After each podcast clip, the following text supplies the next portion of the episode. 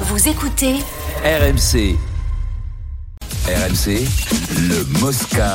ZAP. Alors, le tableau des clubs qualifiés pour les huitièmes de finale de la Ligue des Champions. Je vous rappelle que les premiers de groupe joueront un deuxième de groupe et que les clubs d'un même pays ne peuvent pas s'affronter en huitième de finale. Après, ce sera ouvert et un tirage au sort intégral. Donc, tête de série et adversaire poten- potentiel du PSG, le Bayern, Arsenal, Real Madrid, Real Sociedad, Atlético de Madrid, Manchester City, FC Barcelone. Il y a en plus Dortmund qui est tête de série, mais que le PSG ne peut pas affronter.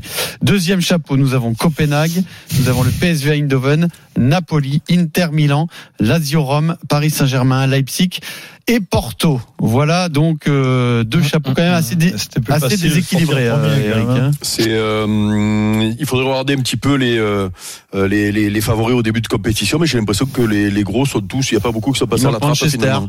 United. Oui, mais est-ce qu'ils étaient programmés pour être premiers dans cette poule-là Non, mais ils auraient dû être deuxième à la place voilà. de non, mais je parle, non, mais je parle sur les premiers parce que en réalité, il y a eu des années où euh, euh, il y avait quelques accidents et euh, dans le deuxième chapeau, Mm. fait, dans les, les deuxièmes, tu avais des grosses équipes et, et d'ailleurs Paris. Rappelle-toi, une fois, ils étaient tombés sur un gros euh, en étant euh, fini. les sur le Irlandais premier, qui étaient champion. champions. Euh, Madrid, ils étaient tombés. Hein Et, Ah, et il y en a en qui premier, oui, champions ça- sortant second. Oui, ça peut arriver. Oui, c'est arrivé en étant premier. Alors après, il faudrait retrouver la stade, mais ça peut arriver. Ouais, mais, oui. ça- ouais, mais ça arrive.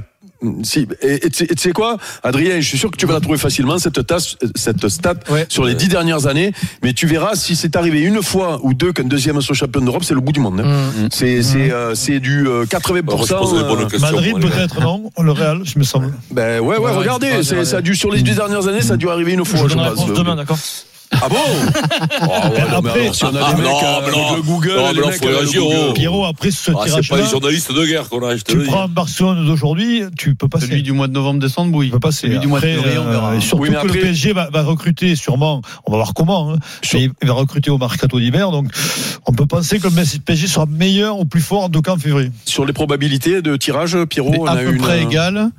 C'est à peu près égal, mais les deux équipes euh, les plus probables, c'est Bayern Munich en 1 et et City. City en 2. Mais ça se joue très peu de choses.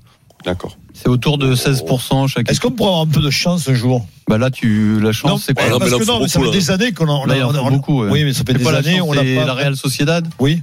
Bah est oui, quand même. alors, Bah, alors, quand même. alors, on va, allez, on va faire, on va faire ta Ah, compétition. la Real Sociedad, on va faire ta gagné. compétition, Denis, Mm. pour que tu le gagnes. Donc, tu veux Oui. qui a huitième La Real Sociedad? Non, Barcelone. Allez, Barcelone, on les- Barcelone. on les crève. Donc, Barcelone, les crève. La Real Sociedad, en quart. Après, qui tu vas en quart En Ah, quart, euh, La Real Sociedad. Copenhague, Copenhague, il qui, passe, qui sortiront City, Copenhague. Copenhague. Copenhague, et après, un demi qui tient Ah, Euh, la Real Sociedad. euh, la Lazio qui il sera en demi, on ne sait pas pourquoi, mais il sera en demi. D'accord, d'accord. Et en puis, en finale, qui tu en finale, en quand tu arrives en finale, tu peux battre tout le monde. Voilà. Quand tu prends City, Bayern, ce que tu veux. Ah, mais non, City se sont fait éliminer avant, tu as Ah oui, City est vert. Ah Oui, donc là, il Alors, doit rester une Alors pompe. le là. Real, le Real, le Real. Le Real, allez. Ouais, il doit rester. Leipzig, il doit rester là, non Euh, un dernier mot sur le Barça justement, Euh, le Barça qui est en, difficulté hein, en cette fin d'année. Défaite contre le Royal Antwerp, il n'y avait pas d'enjeu puisque Barcelone est qualifié premier quoi qu'il arrive, mais ils perdent 3-2. Alors c'est vrai que Barcelone a une cascade de blessés en ce début de saison euh, et que mais que le Barça a perdu les grands matchs, c'est-à-dire défaite contre le Real, défaite contre le Shakhtar en Ligue des Champions, défaite dimanche dernier contre Gérone qui est le, le surprenant leader euh, de la Liga et un Xavi Hernandez sous pression. Ya he dicho muchas veces que Je l'ai déjà dit à plusieurs reprises. Je me focalise sur ce que je peux contrôler, comment améliorer l'équipe. Nous nous devons d'être critiques envers nous-mêmes. Dimanche, nous avons fait un bon match. Aujourd'hui, non. Aujourd'hui, c'est un mauvais résultat. C'est surtout les trois points lâchés dimanche dernier. Ce soir, c'est une défaite, mais qui nous fait beaucoup moins mal, parce qu'au final, nous restons qualifiés en terminant premier du groupe, parce qu'on a fait correctement notre devoir. Alors il dit en gros c'est pas grave parce qu'il n'y avait pas d'enjeu, mais on fait un mauvais match. Et il dit le match de dimanche nous fait mal. C'est quand même moyen, hein. c'est quand même très moyen Ouais. parce que le Barça a un Alors, effectif de grande qualité quand Oui, même. hein. sauf que euh, ne tiens pas compte du match d'hier soir parce que euh, quand tu es qualifié, quand tu as leur Premier, euh, calendrier, euh, tu vas pas te dépouiller pour aller gagner un match en Mm. bois qui sert à rien. Donc ça, un, un truc. Là où je suis pas d'accord avec toi, c'est que oui. Euh, et on peut dire même qu'ils sont en construction le Barça hein, ou en transition, je sais pas comment on peut appeler ça, puisque c'est la mode maintenant. Mais tu as parlé de ce match contre le Real. Tu l'as vu ce match contre le Real? Euh, pas en Non, entier, Ah, mais j'en moi, je l'ai, vu moi, je coup. l'ai vu. Je peux te dire que ils font euh, un hold-up euh, le Real ce jour-là. Le Barça fait une, une, heure, fait une top Voilà, top. Il laisse pas un ballon euh, au Real. Bellingham, il est, il est. Et dimanche, c'était le Giron ou c'était le Oui, Real la, la dimanche Giron. Giron, mais Eric Ah, fait euh, référence à. Non, match je parle parce qu'il parlait qu'il a. Ah oui. euh, euh, Adrien, euh, Pierrot a dit ils ont perdu les gros matchs. D'abord, ils ont gagné contre l'Atlético il y a pas longtemps, me semble-t-il, Mm. parce que je l'ai encore en tête ce match-là. Et puis contre le Real, je te dis, il faut, il faut, il faut faire attention au contenu parce que c'est une équipe au complet qui joue très bien au Ah foot. bah, pour moi, ils ont quand même euh, sur le papier un des meilleurs effectifs Mm. d'Europe. C'est hallucinant la densité. hein. Voilà, c'est pour ça que ne tiens pas compte de, de, le ma- du match hier soir et de, et de peut-être quelques soubresauts euh, du week-end dernier. Allez, on zappe la Ligue des Champions. On en vient au champion du monde de handball féminin. Le rendez-vous euh, de l'équipe de France, c'est demain 21h contre la Suède en demi-finale. Arnaud Valadon est toujours sur place. Salut Arnaud. Bonjour tout le monde. Alors, hein. si, on, Hein si on se remémore, il y a une euh, dizaine de jours, tu nous disais qu'elles allaient à cette compétition sans grande am- ambition, sans en tout cas l'ambition d'être championne du monde. Est-ce que l'appétit vient en mangeant, Arnaud?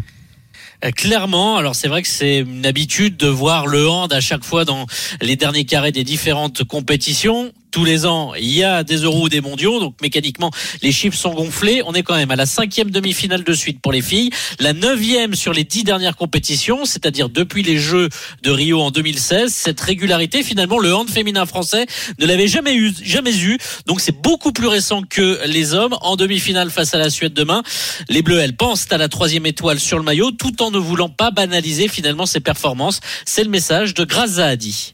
On commence à prendre l'habitude, mais euh, il est bon aussi de rappeler que c'est pas facile, que c'est pas facile à chaque fois d'aller dans le dernier carré. Mais, euh, mais voilà, je suis, euh, je suis très heureuse et j'espère voilà qu'on va aller chercher euh, la plus belle médaille.